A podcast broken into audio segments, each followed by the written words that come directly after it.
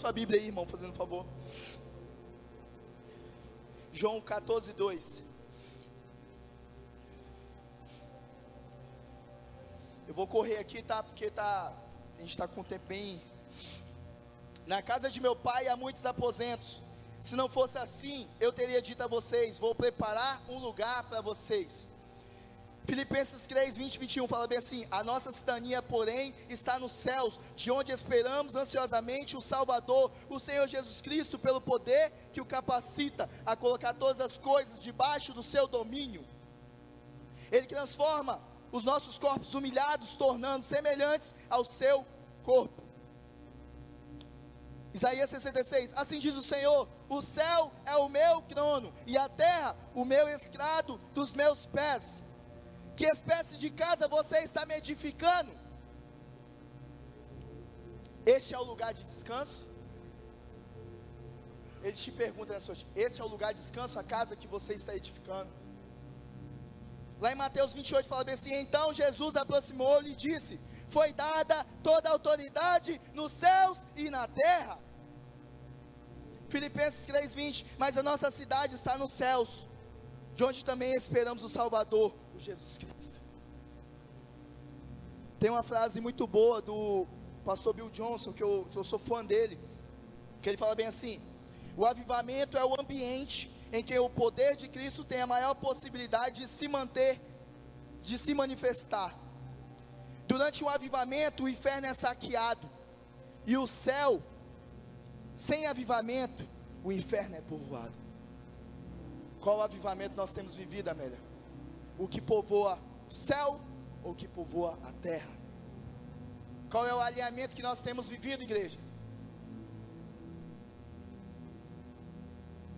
Deus quer nos alinhar em algumas coisas. Diga assim, primeiro, com um propósito. Fala, com um propósito. Abraão e Isaac, lá em Gênesis 22, 1 ao 19.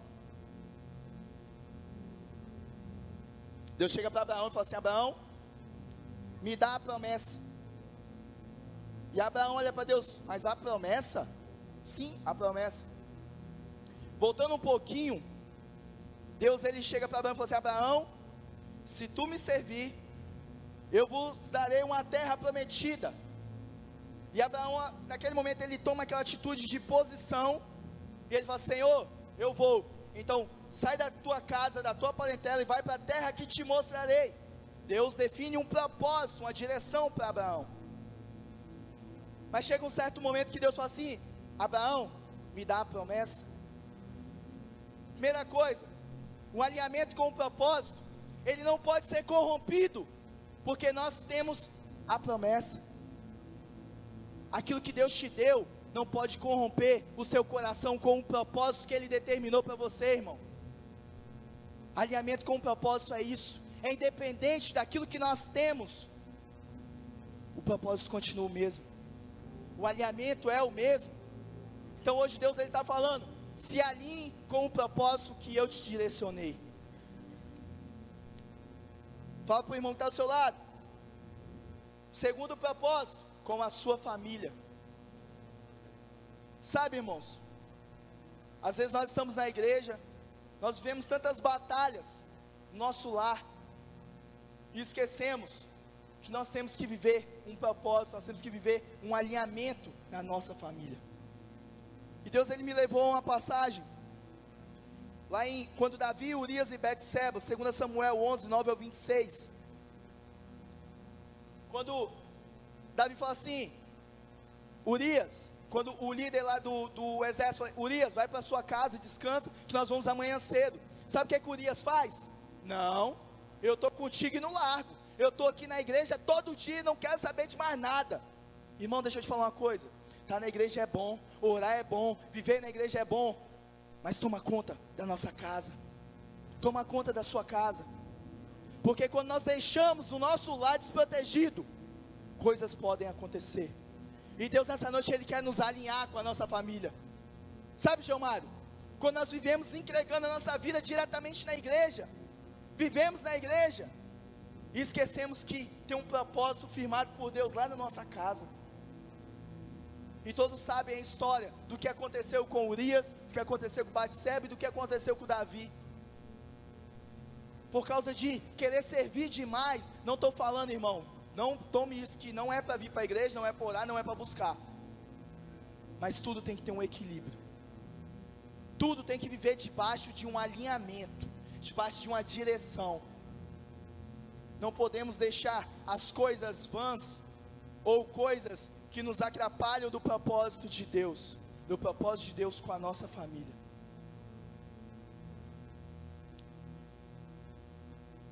O crente, ele vive numa mornidão. E sabe o que é humor? É o quente que está esfriando. E quantos de nós estamos vivendo essa mornidão, vivendo frios?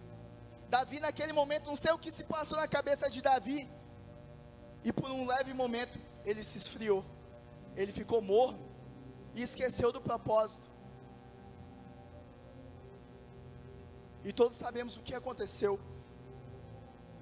Chegou o tempo de sermos aliados e sairmos dessa imundície que estamos vivendo da mornidão. Vamos sair da mornidão.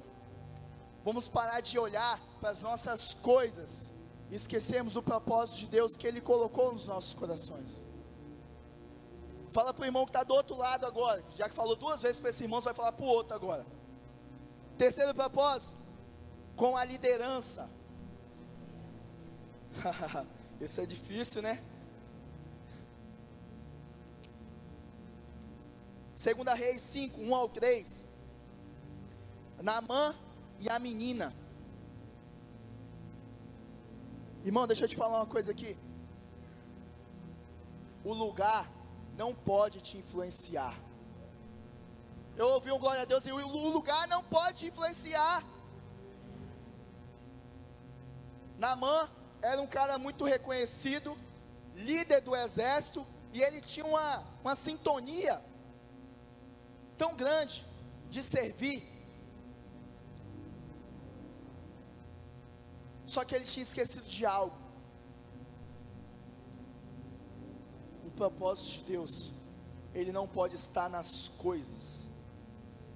E aí sabe o que, que acontece? Eles trazem uma menina escrava de uma cidade e colocam ali na casa de Naamã.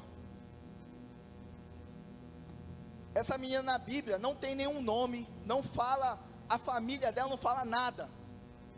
Mas muitas pessoas conhecem mais a menina do que Naamã. Sabe, irmão? E quantas vezes nós queremos ser conhecidos como Naamã e esquecemos de ser conhecidos como a menina? É necessário sermos conhecidos como a menina. Não precisam saber os nossos nomes, apenas o propósito que nós vivemos, apenas o alinhamento que nós estamos vivendo. De que adianta nós termos um nome e estarmos impregnados com lepra? De que, que adianta sairmos da igreja hoje e lá fora sermos reconhecidos como um homem da lepra? E Deus hoje Ele nos chama para o alinhamento do reino. Vamos parar de olhar para o reino do homem e olharmos para o reino de Deus. Sermos alinhados para o reino de Deus. Aquela menina, ela saiu daquela cidade, onde ela servia, ela adorava, e em momento nenhum ela deixou o lugar influenciar a vida dela. Vamos sair daqui hoje, irmãos, com esse propósito nos nossos corações, com esse alinhamento de que o lugar não vai nos influenciar. Fala para o irmão que está do lado: o lugar não vai te influenciar. Pedro ele estava no barco. Ele afunda porque ele deixa o problema ser maior do que, que ele estava sobre o problema. Ele afundou, sabe por quê? Porque ele achou que o medo era maior do que aquele que estava sobre o medo. Jesus está sobre o nosso medo, querido. Jesus está sobre o nosso medo. Jesus ele anda sobre a crise. Muitas vezes nós andamos debaixo da crise, mas Jesus ele sempre anda sobre a crise. Não importa a crise que nós estamos vivendo, ele vai estar sempre andando sobre a crise. Ele vai estar sempre andando sobre a crise.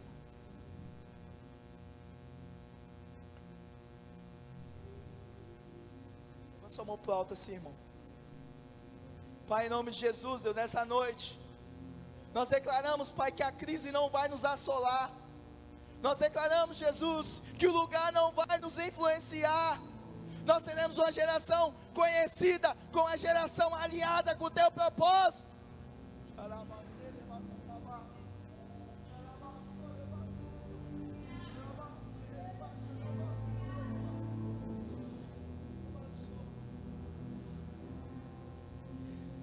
Irmão,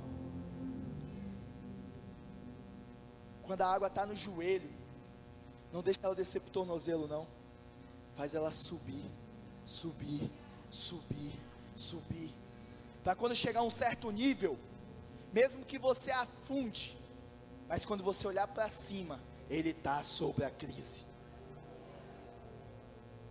É, é noite de mergulhar, é noite de mergulharmos de cabeça e não apenas deixarmos o rio ele ficar mais raso. É noite de nos aprofundarmos e entendermos que Deus ele está nos alinhando com o reino dele. Fala para o irmão que está do seu lado. Quarto propósito, quarto alinhamento. Desculpa, era alinhamento com liderança, agora é com alinhamento com o reino, desculpa. Alinhamento com o reino. Jesus no deserto, Mateus 4, 4. Ele fala bem assim: nem só de pão viverá o homem, mas de toda a palavra que sai da boca de Deus. Ele não deixou ser influenciado pelas coisas carnais. Ele não deixou com que o pão, com que o alimento carnal o influenciasse ele era alinhado com o reino, sabe por quê? Lá em Mateus 3,16 fala bem assim: E eis que veio uma voz dos céus que dizia: Este é o meu filho amado, em quem eu tenho prazer. Sabe por que, que Deus tinha prazer em Jesus? Porque ele não era corrompido por qualquer reino. João fala para ele bem assim: eh, Jesus, já que você é filho de Deus, me batiza. Sabe o que Jesus responde, irmão? Eu sou alinhado com o reino eu vivo um propósito. Se Deus, o meu Pai, te estabeleceu para me batizar, não sou eu que vou mudar aquilo que o Pai determinou. Irmão, para de querer mudar aquilo que Deus determinou para a sua vida. Seja alinhado hoje com o reino. Seja alinhado com o propósito que Deus estabeleceu para a sua vida. Essa, essa aqui foi que mais me confrontou. Quando nós, nós sabemos desse tema, eu comentei com algumas pessoas que este tema estava me alinhando. Eu falei, Deus, esse tema aí veio para me confrontar, só Jesus. E foram três semanas assim, Deus me confrontando. Hoje teve vários confrontos, mas glória a Deus, Jesus é o Rei sobre todas as coisas. Fala para o irmão que está do seu lado assim: Paulo e Silas na prisão. Fala para o irmão bem assim: irmão, sabe qual era a ação de Paulo e Silas? Eles não pediram para sair da prisão. Eles não pediram para sair do problema. Eles pediram que eles fossem a solução do problema. Irmão, para de orar e pedir para que Deus retire o problema. Começa a orar e peça que você seja o problema, que nós sejamos a solução dos problemas.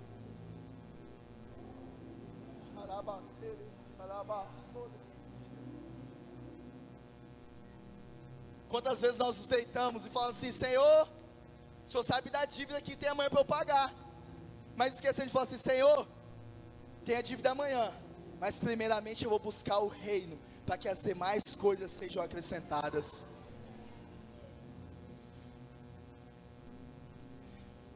Deixa eu te falar uma coisa aqui.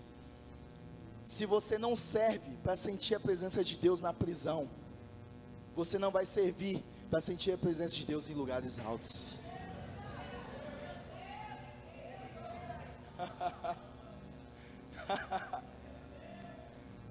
Irmão, se você não serve para sentir a presença de Deus na prisão, Onde é que você vai sentir? Deus nos chamou para sermos alinhados hoje, independente do lugar. Deus nos chamou hoje para que nós sejamos direcionados para que a glória dele se manifeste em nós, independente do lugar.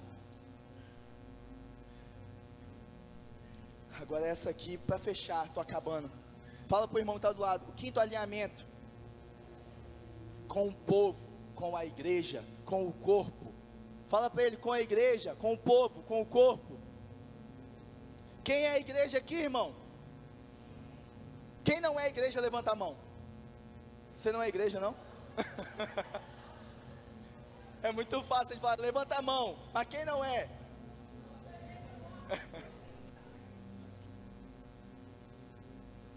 Lá em 2 Samuel 5, 1 ao 3, sabe o que é que fala?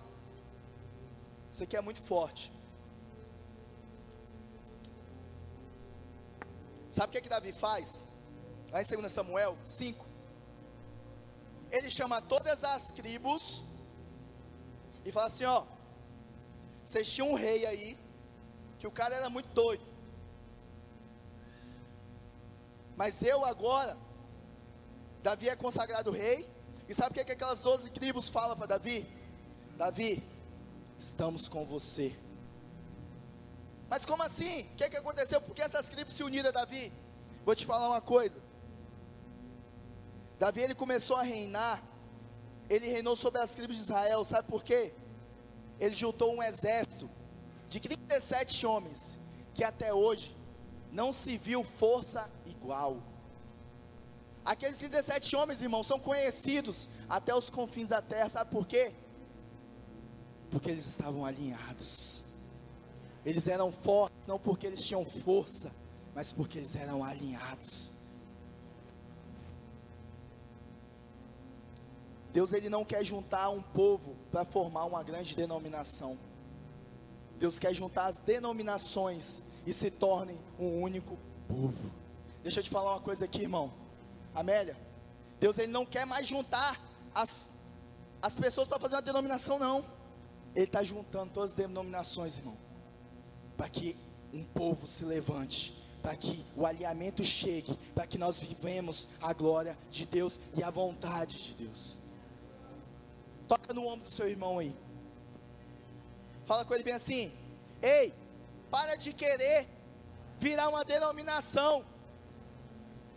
Nós vamos ser um povo e não uma denominação, porque nós estamos sendo alinhados para viver o propósito de Deus.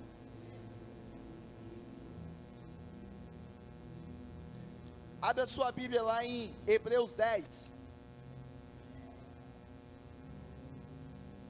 Já estou terminando, irmãos. Hebreus 10, eu gostaria que você acompanhasse.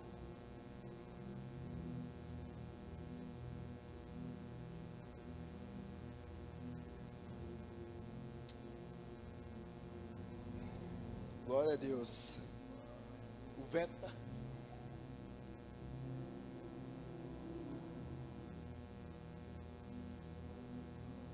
Abriu aí, irmão? Hebreus 10. Todos abriram?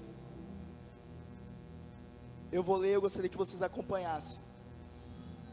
Ora, visto que a lei tem sombra dos bens vindouros, não a imagem real das coisas, nunca jamais pode tornar perfeitos os ofertantes, com os mesmos sacrifícios que ano após ano, perpetuamente, eles oferecem Doutra sorte não seriam cessados de ser oferecidos, porquanto o que protestam culto, tendo sido purificados uma vez por todas, não mais terão consciência dos pecados. Entretanto, nesses sacrifícios, faça recordação dos pecados todos os anos, porque é impossível que o sangue de touros e de bodes remova pecados. Por isso, a entrar no mundo, diz: sacrifício e oferta não quiseste, Antes, um corpo me formaste. Não me deleitasse com holocaustos e ofertas pelo pecado. Então eu disse: Eis aqui estou. No rolo do livro está escrito o meu, meu respeito. Para fazer, ó Deus, a tua vontade. Depois de dizer como acima,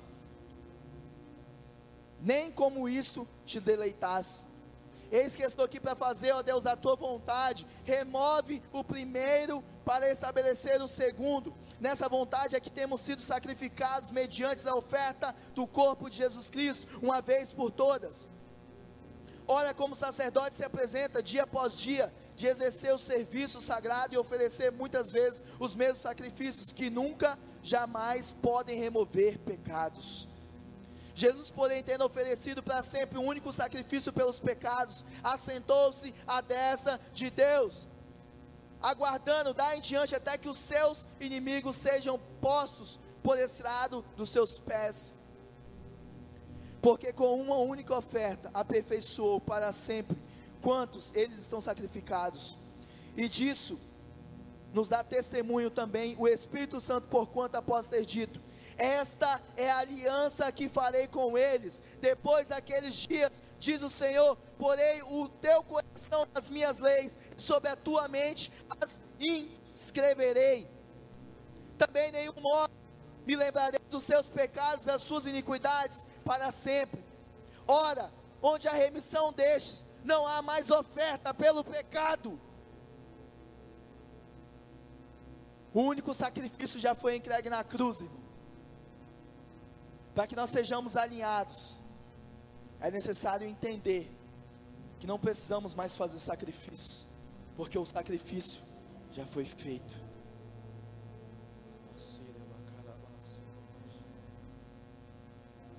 Jesus já morreu na cruz, irmão. Sabe por quê? Não para que nós estivéssemos sentados, mas para que nós estivéssemos alinhados e pregando o evangelho dele até a Judéia, Samaria e os confins da terra. Eu espero que nós saiamos daqui entendendo que além de filhos, nós temos uma missão, nós temos um propósito, nós temos uma direção. Abre para mim em, em 2 Coríntios 4.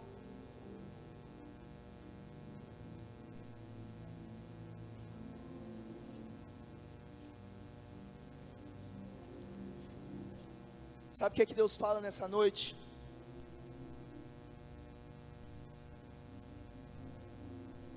Para de ser frágil, porque Deus não quer recipientes frágeis. Porque sabe por quê? Porque o tesouro dos céus não se comportam em recipientes frágeis. Ele nos chama nessa noite para sermos recipientes fortes. Mas não é forte de força, é forte de alinhamento alinhamento com o céu. Paulo cumpre o seu ministério com fidelidade.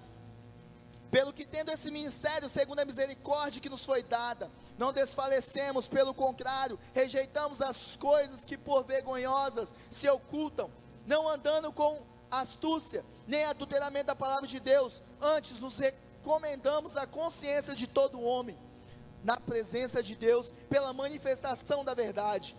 Mas se o evangelho ainda está encoberto, é para que os que perdem, que estão encobertos, nos quais os, o Deus deste século cegou o entendimento dos incrédulos, para que lhes não resplandeça a luz do Evangelho da glória de Cristo, o qual é a imagem de Deus. Porque não nos pregamos a nós mesmos, mas a Cristo Jesus como Senhor e a nós mesmos como vossos servos, por amor a Jesus. Porque Deus disse: das trevas resplandecerá a luz mesmo resplandeceu em nosso coração para a iluminação do conhecimento da glória de Deus, da face de Jesus. Gostaria que você ficasse de pé. Xarabacere corabás.